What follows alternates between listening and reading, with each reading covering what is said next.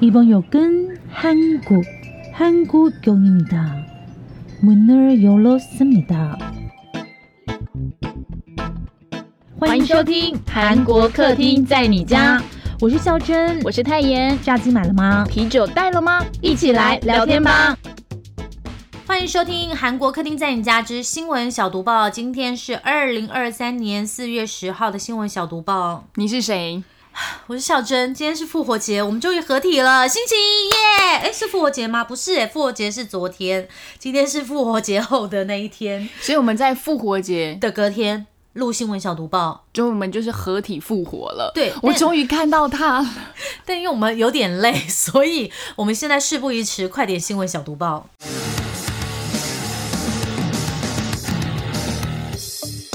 新闻小毒棒，不能错过的韩国大小事。毒贩在补习街办试喝会，拍照恐吓学生家长。哎，我觉得这件事真的只能用非常嚣张、非常嚣张来形容，哎，真的非常非常非常的嚣张，我没有其他形容词了。所以很重要，念三次。对，在韩国补习街林立的这个江南缺厅站还有大智站附近呢，居然呢有毒贩假借办试喝会的名义哦，就是他跟学生说，哎，这是最近才刚刚开发，有助于提升记忆力跟集中力的 ADHD 饮料，邀请学生试喝。然后呢，学生就不知情嘛，然后他喝下之后呢，这些人就就拿这个学生试喝的影片来恐吓家长说，哎，你家小孩喝毒品哦啊，然后跟他勒索金钱，哎，居然可以这样骗钱的，我第一次知道，哎，好扯哦。然后这件事情呢，为什么会爆发呢？是因为有学生喝了之后呢，就回家跟家长说：“哎呀，我逃昏昏呐、学生家长报警之后检验之后才发现，靠腰嘞，这些学生的那个冰毒检验的结果居然是阳性，诶，就是他喝进了冰毒。冰毒在台湾叫什么？因为跟毒品不熟啦，所以不知道。好扯，真的从来没有听过这种。那为什么这些学生会不疑有他喝这些陌生人提供的饮料呢？因为其实呢，在这个韩国这些补习街啊、考大学的这些补习班，这种活动其实是很多的，常常有这种就是健康饮品的试喝会。那刚刚说的这个 ADHD 饮料啊，就是坊间传说啊，你念书的时候有时候就是你知道没有办法集中力嘛，然后可能记忆力也不好，然后就坊间传说说喝这个呢就可以让你就是更加集中，然后头脑清醒念书。可是其实呢，这个处方是需要医生处方的哦。擅自自己吃了以后，对身体可能会不好，然后也不一定能够加强记忆力。更何况这些人吃的根本就不是 ADHD，而是冰毒。而且呢，你知道吗？这些人呢，就这些毒贩，他们就是在江南富人区做这件事哦。哇，其实呢，还是要跟大家分享一下哦，因为有新闻媒体报道就说，如果呢在韩国你是在不知情的情况下被喂食毒品，不会有罪。再加上如果你是在自己身体觉得怪怪的时候去报警，那就绝绝对不会吃上什么吸食毒品的罪嫌或者是什么。那我觉得比较离奇的是，目前警方追查发现，这些毒品呢都是从中国寄来的。然后这些在韩国就是让人家试喝的这些人呢，他们是透过那种就是人家说的喇叭机、喇叭机还是什么，反正就是那种空号的手机接听命令，然后把这个饮料拿去给这些学生喝。所以韩国警方就怀疑说，这些主谋也在中国，他打算要跟中国一起合作抓人。你有想过有这种就是这么恐怖的毒品事件吗？你知道我现在在想什么？我现在在想，就是台湾在补习街会有什么？我们台湾补习街真的不会这种事情，顶多发电板当啊啊，电板会讲出来了。天哪，我被 M D 时代说妈，我听完韩国客厅在你家，他们说电板，电板是什么？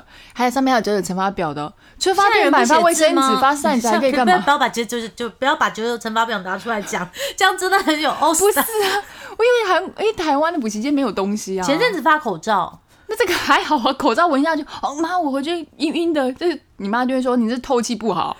对，总而言之，我就觉得，哎呀，犯罪集团真的是防不胜防哎、就是。手段好多、哦，对他们要怎么样？哦。每天要开一些就是你知道集思广益的会议。你们可以把这些行销计划用在对的地方上面，我觉得国家会进步 我。在想说，这些诈骗集团、这些犯罪集团，可能每天都要开一百个会议，然后就是邀那些人，就是哎，你们赶快想一些新的点子出来，就是你知道，好强大哦！对诶大家最近特别注意的就是那个现在普发六千元嘛，然后呢，然后还有一些就是买燃料税。ADHD 饮料吗？不是、啊，还有现在不是要缴燃料税、牌照税了嘛？嗯你小心那个简讯有诈骗，就对跟他说你还没缴什么这些，大家哦，都对对对，看一下这好像最新型的。对对，因为我也收到了。哦，真的、哦，嗯大家就是不要乱点连接，叫你点连接的一定有问题。然后对吧？对，然后我朋友还跟我说啊，好羡慕你哦。我说为什么？因为你有车，他就会寄给你。真的，不是，是乱寄。真是的，我没有收到什么东西。好啦，下一条。台南超度法会居然满桌都是韩国的食物，那背后的故事是什么呢？因为在台南北区有一间叫做全台西来安这间寺庙，不知道大家有没有听过？他在八号办了一场特殊的拔度法会，就是超度法会了。然后很特别是桌上的贡品是大家没有看过，可能是什么三生啊、水果那些不是，它全部都是韩国的东西哦，尤其是食物特别多，韩国的泡菜啊，然后还有酒跟泡面等等，全部都是。拉面就对了。对。还烧酒这样，然后还有就是美金的那个冥币呀，然后纸钱呐，然后还有一些三亿的库钱呐之类这样子。那被超度亡者是六名因为事故身亡的韩籍船员。那为什么会有这一场大家说有点像是跨国的法会的原因哦？既然是因为这西来安四凤的这个五福大帝牵线的。那妙方说，其实这个背后是有个故事哦，是有一个王姓男子啦，他是靠买卖商船，然后拆船做生意的。那他好像因为莫名就是生了一场病，送进了加护病房。那时候他是要靠呼吸器为生哦，可是病因一直都找不出来。我相信大家应该都有听过类似的一些故事，真的是蛮多。那这种时候大家都会怎么办嘛？一定就是求就是求神拜佛，然后民间信仰这个时候就会是大家很精神的寄托。那后来他的朋友也就是这样子来到了就是这个台南北区的西来安上香，向这个五福大帝说：“哎，可不可以帮忙这个男子，我朋友啊，度过这个劫难？”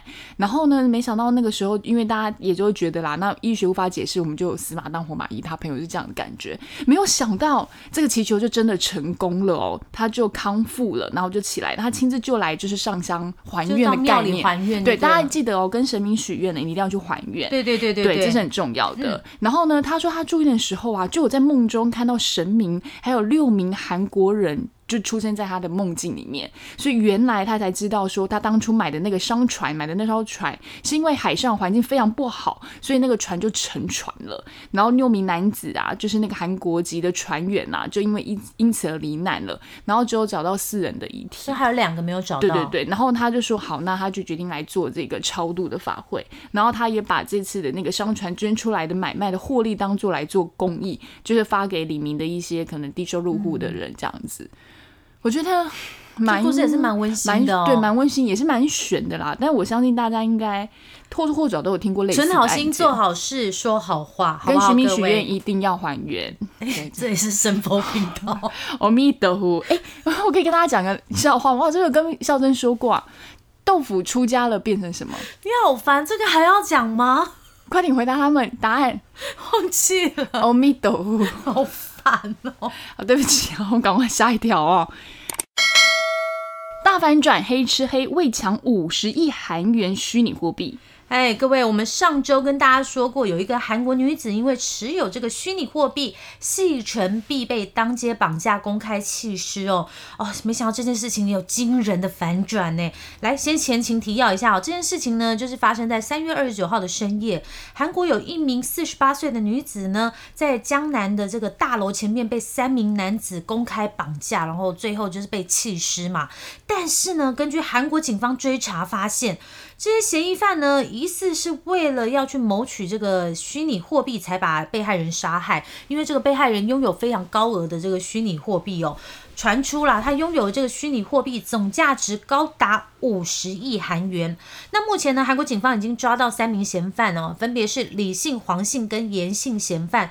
那李姓嫌犯就说呢，诶，他其实自己原来是在一家这个法律事务所工作，那因为他投资这些虚拟货币，才认识被害人。那结果，警方追追追追追查查查查，发现，哇塞，这件案件的主谋可能是另外一对四十多岁的刘姓夫妇啊。他们过去因为投资这个细成币呢，认识推广这个细成币的被害人，就是被杀这一位，还有这个李姓嫌犯哦。这一对刘姓夫妇的这个太太哦，他就被怀疑说他有操纵行情啊，就是操纵那个货币的价值。然后就是因为他被怀疑有操纵这个货币的行情，所以好像啦，就可能因为这样子被这个李姓嫌犯跟被害人威胁，然后勒索了。一亿九千万韩元的虚拟货币哦，警方现在怀疑呢是这一对刘姓夫妇蓄意买凶杀人，然后借此呢可以拿到这个被害人的这些虚拟货币。那刚刚不是说这个虚拟货币叫细成币吗？我觉得这很妙。细成币是什么？这样也可以耶。投资人呢，可以利用这个韩国政府网页官网提供的这个即时空气质量资讯呢，借此挖出细尘币，而且 自己讲到这边很想笑看一。下，对，就是看空气好不好，空污很严重的地方是不是可以挖比？较多？然后这个货币还宣称呢，正在跟这些就是政府部门还有大公司进行合作。但是细尘币呢，在二零二零年十一月上市之后呢，它的价格就开始暴跌，一直到二零二一年六月哦，才过了六个月的时间呢，它的币值呢就从最高的一万三千三百五十四块韩元跌到只有十七块，哇！差太多了。而且呢，韩国新闻媒体 JTBC 啊，在这个受害者为了相关的诉讼，因为刚刚不是说跌很多吗？就是在这个受害者要打官司的这个收集的名单里面，发现了一些可疑的东西啊。因为这个名单上面就写了一些公务员、教授还有记者，总共二十八个人的名字跟职位，然后后面还有写那个硬币的数量，所以现在就怀疑说，诶，是不是有人拿这些虚拟货币来贿赂？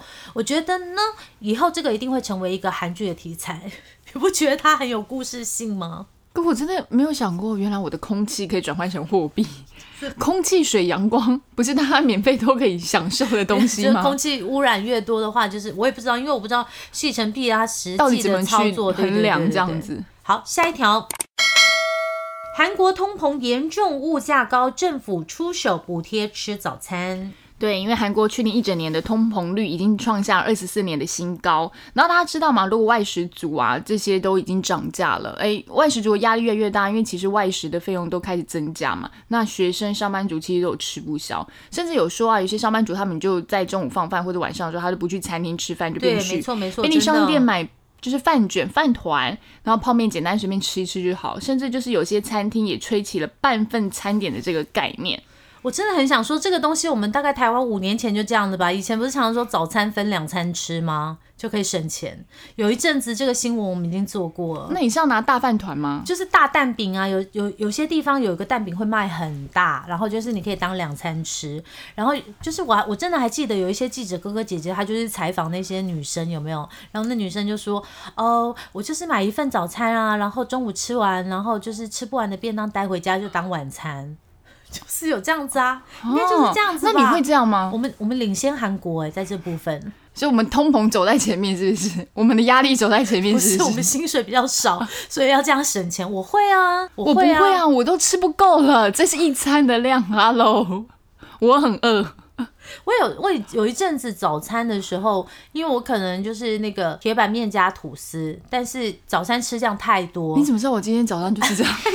太多了，所以我有时候可能因为你知道，只吃一个奶油吐司可能不饱，你可能还要再两口面，然后那个吃完两口面不是还会剩一些吗？对那些就是中午吃，再去加个蛋，就变成另外一餐。没有蛋，没有蛋。哦。我现在没有蛋，哦对加蛋二十块。哎、各位，我一定要跟你们说，我吓死了。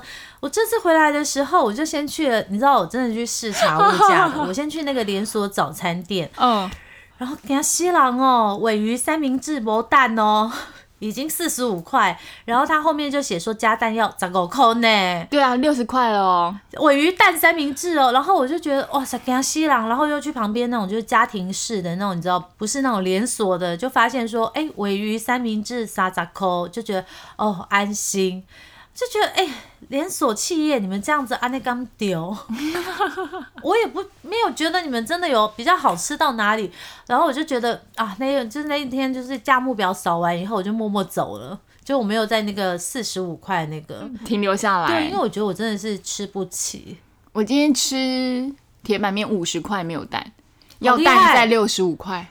可是也差不多、对啦，因为铁板因面因为他人在那个一级战区，他住市区啊，你可能你要到住偏乡你我们新北就有三十五块啊，可是我们新北的铁板面现在也要五十块。真的好。那我们回到这个，就会想说，哎，是不是半份餐点啊，或者是一餐当两餐吃，分量吃这样的方式来透过平价餐点抵抗通膨？可是哈，学生是咱们国家未来的栋梁，所以呢，为了学生可以让他们不用省钱，牺牲健康，韩国政府最近在大学食堂，就是那个学餐呢，哈。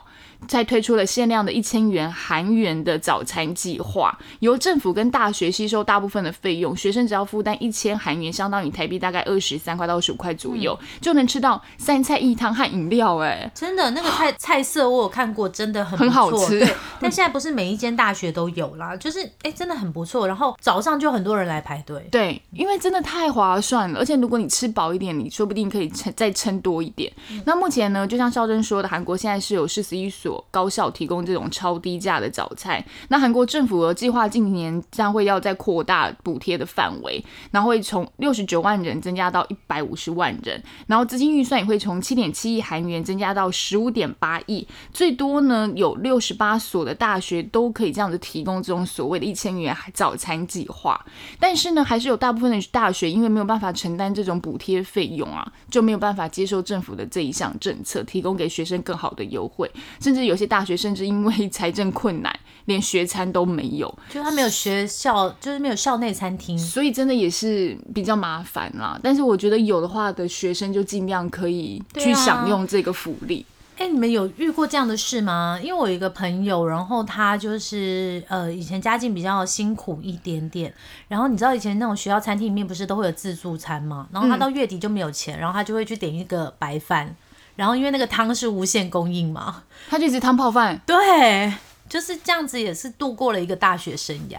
就先要吃饱，你才有办法去做下一件事吧，对不对？嗯，有点悲伤哎、赶快进下一条。好。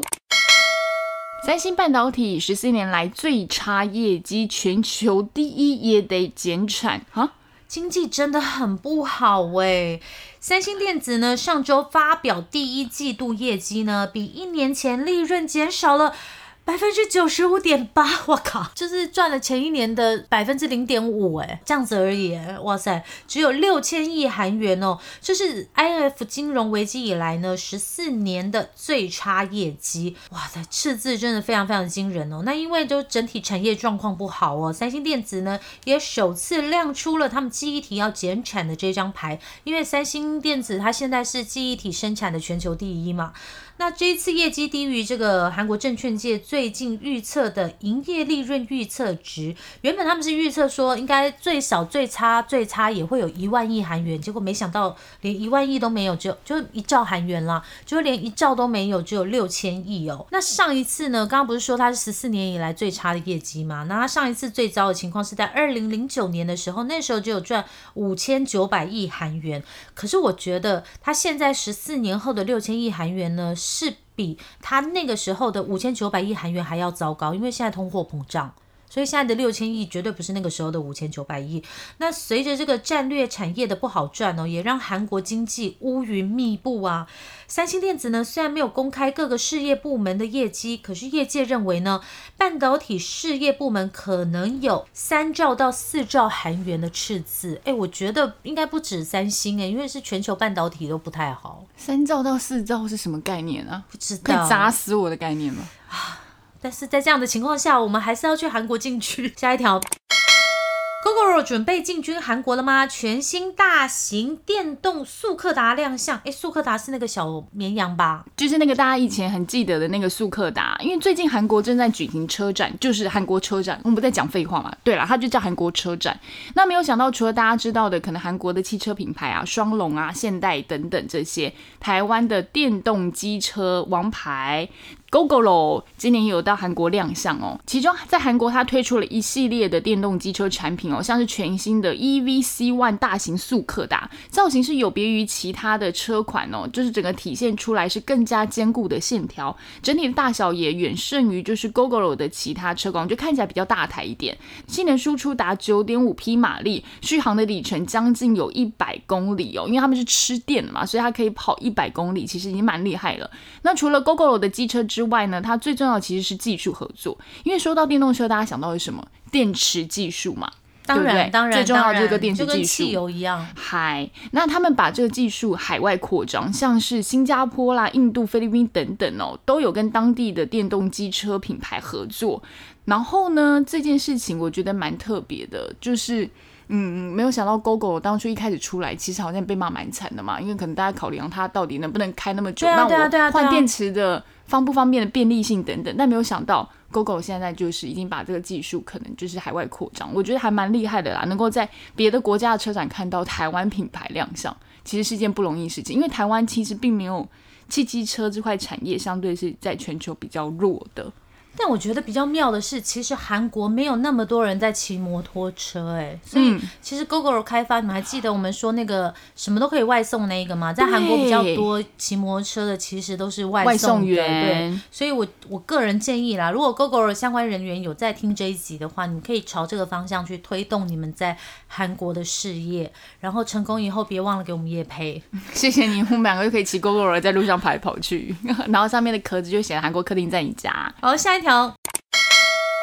还有人去青瓦台吗？开放不到一年，经济效益看不见。哎，我还没去。哎，大家会想就是会想去参观青瓦台吗？因为其实你去青瓦台，你是专程要去那个地方，然后出来再去景福宫那些景点吗？是不是不太方便？我不晓得，我觉得第一次去韩国的人可能会想去，但因为我我就不会想要特别去逛一次啊，除非除非说可能以后我们要拍 vlog 或者什么，因为我们两个最近在讨论说，哇塞，那个机票真的超便宜，我们是不是应该要快闪一下？因为才三千多块可以去釜山呢、那没有青瓦台，釜山怎么会有青瓦台？只有海云台。可以，可以，可以。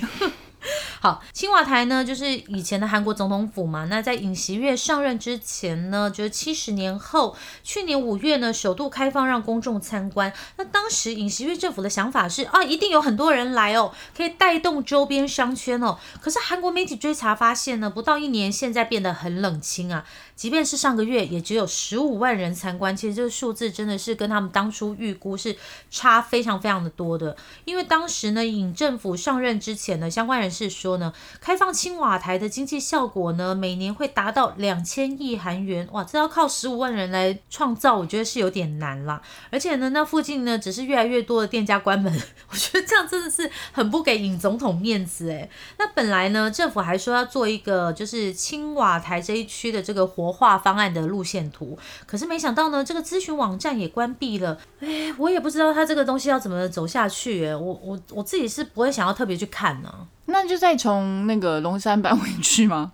不晓得，因为我现在就是满脑子想的那一张，就是济州航空飞釜山三千多3000块的票。嗯对，不觉得我们快闪一下三天两夜也可以？我觉得很可以啊。然后去吃个东西，然后拍一下，然后就回来。哦，然后我想要吃什么？五班长不要。不是，就是要吃我们都没有吃过的东西，我们要开发。哦，对对，一直吃过吗？然后你们就可以看到我们的 vlog。我们真的认真想一下，我们啊，我知道，我知道了。K log。No no no no no，我们来开发一个九九九九玩釜山，鸡加酒加吃。会很饿，不会，会很饿。不会，九有便利哎等一下商店等一下。鸡好九千，你已经鸡已经去了三千哦。嗯，好，那假设我们就一万好，呃我们就好等于一万嘛，那三千好，那有六千五，你要住哪里？一个晚上找一个两千块的，住两两个晚上个摊嘛，一人嗯一千，两个晚上两千，好，那你还有四千五四千五一天的餐费是一千块，啊？你有没有交通哦？交通买悠游卡可以，真的可以。哎，你们那我们可以拍一个。什么？那我们可以拍一个九九九九的给他们看，然后我们其实吃了九九九九九吗？不是因为我觉得可以，因为釜山物价没有那么高。然后你看，如果我们两个去吃个，呃，我们可以砸一餐只，有一千吗？对啊，我们可以砸一子吃烤肉就600块对啊，我们砸一餐吃好一点的，其他吃小吃类。对，嗯，因为它的小吃类其实分量蛮多的。我知道有个办法，还好现在就是汇率还在四十，所以九九九九应该蛮好用的。还是我们把那个因为韩国两个派抠去釜对，山我觉，我觉得这 他最近有点忙，我觉得真的可以，我们可以来搞一个九九九九，就等下不包括我们买东西哦，不包括我们对啊，买东东西还得了，就是空手鸡加酒回来了。加吃，然后九九九九，我们就真的这么做，可以，可以，好不好？好，而且你知道为什么可以做到吗？因为这个济州航空的机票呢是午去早回，所以你知道会少会少两餐啊。对，啊，所以总共一天三餐嘛，只有一天是完整三餐，总共只有午餐可以在那边吃。哦，那我们可以多吃一点，我们可以吃好一点，不用这么省。我看到什么就要吃，不要好，阻止我我们我们。试试看这个计划。好，下一条。GD 办晚宴，宣传新品，这些大咖都到场。哎，我觉得最妙的是，原来他跟娜恩是朋友。哎，我觉得他们两个都有种拽的脸，可是真的是时尚脸。我觉得时尚咖很喜欢这种拽拽。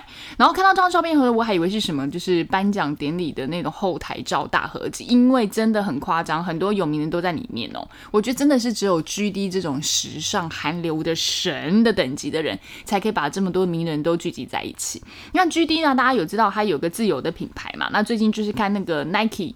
联名出了一个就是那个鞋子，然后时隔两年呢，他才推了这个新款，就是最近就要为为了宣传这个联名鞋，他就举办了一个私人的晚宴，然后纪念这个新品的发行。那超多的明星就来了，这样是 Bban 自己的队友太阳，然后 BTS 的 RM，还有 Jimmy，还有 l e s e p i n 的那个徐允珍、中村一夜都有来，甚至呢，大家也知道是时尚咖的李朱赫。以及我们刚刚有讲到的演员郑有美、孙娜恩，还有洪秀珠、全少明等等的，通通都有来。那我觉得这双鞋子大家应该可以马上可以联想到，如果你有在关注 G D 的品牌的话，就是那个菊花雏菊的那个样式，它有绣在上面，然后搭配一些比较像是牛津鞋的经典的雕花的细节都有在里面。然后 logo 啊，还有鞋舌是外露的，我觉得这是一般现在目前鞋子比较少看到的款式，所以这只诶这双鞋还蛮特别，大家可以去搜寻看一下。那目前的话，提供给大家，如果你要买 G D 跟 Nike 的联名鞋的话，台湾要等到你们听到读报的十号的隔天，四月十一号才会公布详细的内容，包括价格以及在哪里可以买得到。我觉得这双鞋还蛮好看的，我看到照片也是看纳恩的 I G。Do you want to have one？还好，因为我最近就是散。我觉得这双鞋有可能就是我们去釜山的价格九九九九。哦，是吗？吗？我我就不确定，毕竟 九九不是九九九，哎，九九九九，好好四个字，九九九九，穿起来长长久久，我们很难去釜山哦。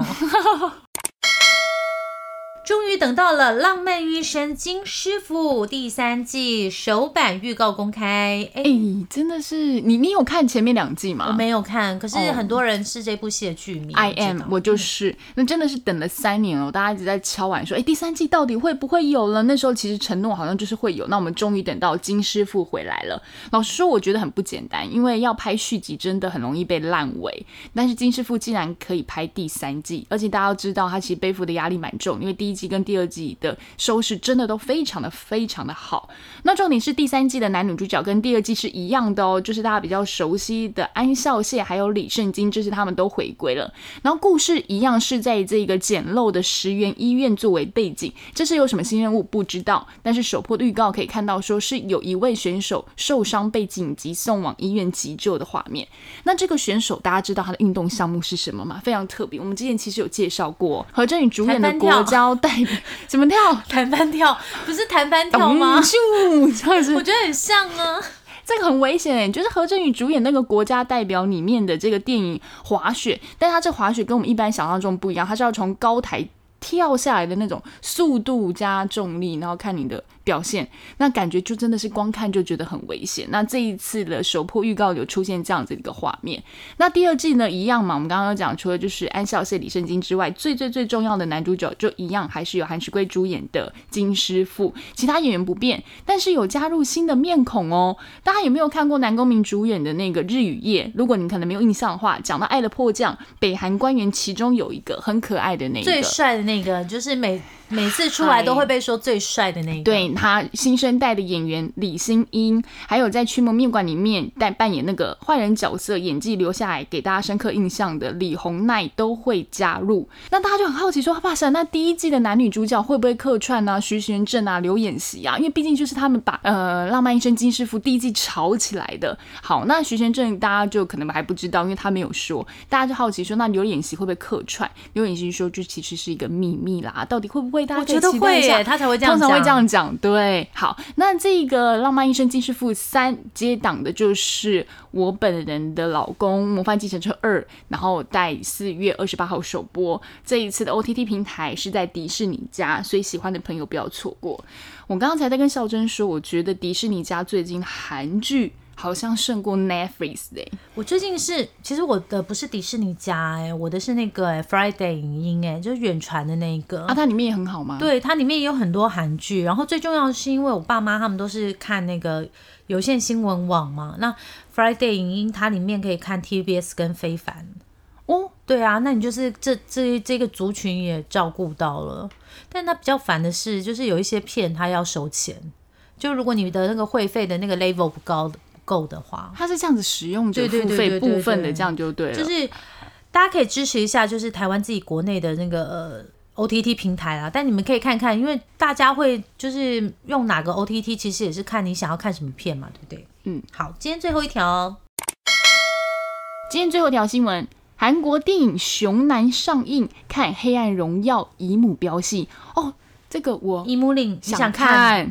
这部电影呢，已经在四月七号的时候在台湾上映喽。那这一部电影要讲这部电影之前呢，先来跟大家说一个韩国的神话故事。韩国的这个朝鲜谭军，朝鲜的开国君主呢，就是谭军嘛。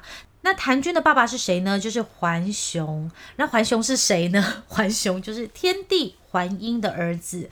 那这个桓英的儿子桓雄呢，他因为当时呢，他想下凡跟人类一起生活，那在得到这个天地同意之后呢，他就带领三千人呢来到太白山。所以对于韩国人来讲，太白山真的是一个神山哦。高，然后他现在在北朝鲜的境内啦，然后反正就是带他来到太白山之后呢，然后就叭叭叭就开始创立了一个世界这样子。然后那个时候呢，在一个山洞里面呢，有一只老虎跟一只熊。这只老虎跟一只熊呢，他们两个人就求这个环熊说：“哎，求求你帮我们变成人吧。”那环熊呢，就给他们蒜头跟艾草，就跟他们说：“哎，你们吃完之后呢，百天就是一百天之内你不可以照太阳哦。”但是老虎没有照办，所以他就没有变成人。但是呢，熊就照办了，所以他在第二十一天的时候就变成了女人。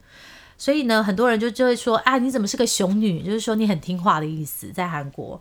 然后呢，熊女呢，因为她没有老公，所以她就在一棵神坛树下呢，就跟这个环熊祈祷，希望可以有一个孩子。然后环熊因为这被这个熊女的祈祷打动，环熊呢，他就娶了这个熊女为妻，然后生的小孩呢，就是刚刚说的那个开国君主。好，那这部电影呢，就是以这样的背景来创作的哦，就是说，哎，有一个呢，在洞窟里面的男孩熊男呢，他其实是一只熊，但是他就是在吃下大蒜跟艾草之后变成人类。这个熊男呢，就是由男主角他要演那个《我把社长解锁》这部韩剧的朴成雄饰演哦。因为你知道熊就是有无穷大的神力嘛，跟如有跟这个野兽般的嗅觉的能力，所以他长大以后就变身那个卧底警察，然后就进入黑帮开始调查办案。所以我觉得这应该蛮好看。那我觉得比较有趣的是，刚刚太妍不是有讲吗？就是《黑暗荣耀》的那个姨母连慧兰也要演这部戏啊。那你们知道她演谁呢？她演朴成雄的妈妈。我的天呐！连慧兰比朴成雄 还小三岁，演但夫妻，是朴成雄的脸，就是，所以你会来，你们要演八十岁吗？我不知道。朴成雄脸是老脸哎、他是个大叔脸哎、所以我不知道啊，所以大家你知道，就是你知道演技好的人，就是你知道能屈能伸。以上就是今天的韩国新闻小读报。你看，听起来我们两个真的是有点累，是不是？你有睡饱吗？